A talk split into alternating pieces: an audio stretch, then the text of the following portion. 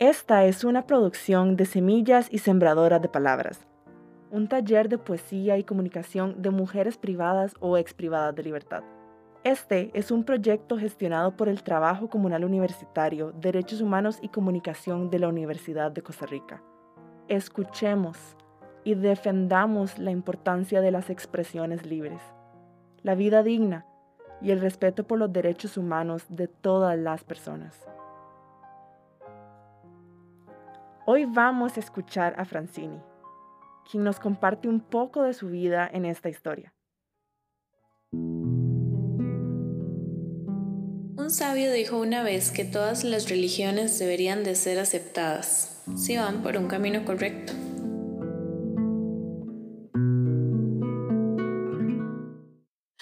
¿Alguna vez de pequeños se han sentido rechazados por algo que los hace ser ustedes? Era muy pequeña para entender todo. Solo sabía que estaba en un colegio católico y que hacíamos el rosario cada lunes. Mi mamá y mi papá eran wicanos, que es una religión neopagana, lo cual no significa que fuera mala. Teníamos al dios y a la diosa. Celebrábamos los sabbats, como se les llama a las festividades, y comíamos de nuestra cosecha. Íbamos al Coven cada fin de semana, que era nuestro culto, pero en el campo, en Coronado.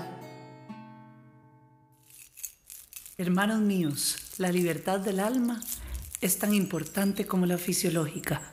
Donde hay un alma libre, hay un cuerpo libre. Escuchen a nuestros maestros árboles.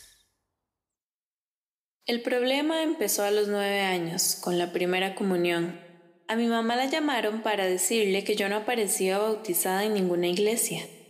Y ese día hice algo que jamás había hecho, pero que seguiría haciendo más adelante. Escuché por la puerta. Pero Ágata, mi amor, entonces que no haga la bendita primera comunión y ya. Dios adivina, que no entiende. La van a rechazar, a ella, a nosotros. Va a ir por la leche en la mañana y le van a gritar bruja. La van a traumar. Va se va a traumar si sigue en esa escuela católica. Será muy privada y muy buen inglés, pero rezando el rosario los lunes y haciendo la tradición de la luna los sábados, va a parar loca. Y así fue. Miércoles hacía estudio de catequesis. Viernes tenía que hacer una reflexión sobre la importancia de la mujer en el paganismo. Y sábado y domingo iba al Coven. Ostara era Semana Santa. Samhain era Halloween. Yule era Navidad. Mientras la sacerdotisa del Coven contaba la historia de nosotros.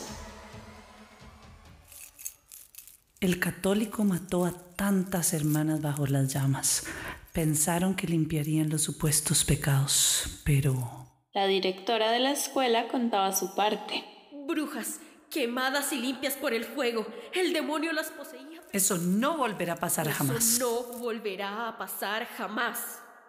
Buscamos iglesias donde bautizarme, pero nos cerraban la puerta. La primera comunión se acercaba a pasos agigantados y no teníamos nada. Un día mis padrinos nos invitaron a su oficina y la solución llegó. Eran abogados y podrían ayudarnos con el incómodo asunto.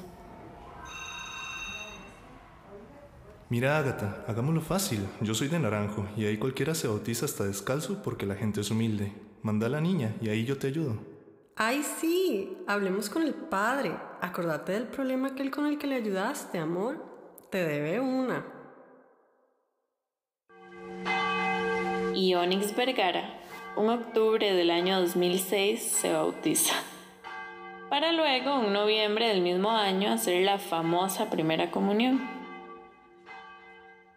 Uno piensa que los problemas acaban ahí, pero apenas empezaban. La directora nos llevaba de vez en cuando a la iglesia de desamparados. Como ya había hecho la primera comunión, pensé que podía comulgar tranquila pero pensé mal. Yo tenía 14 cuando pasó.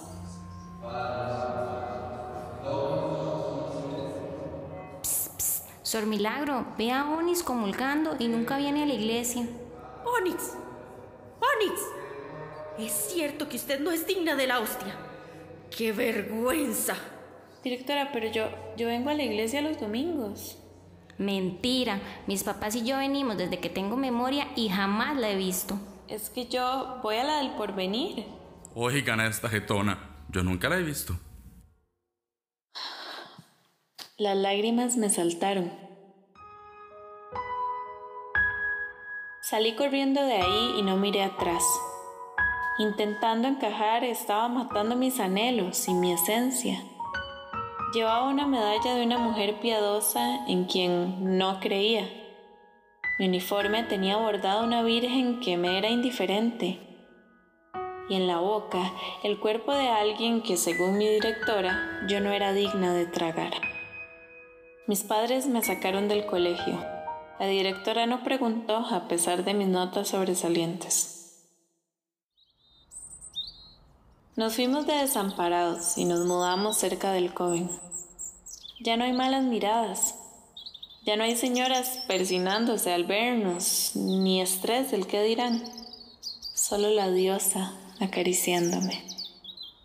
Y el dios regalándome el canto del amanecer. Y como dijo otro sabio, el camino que la mayoría toma a veces no es el correcto.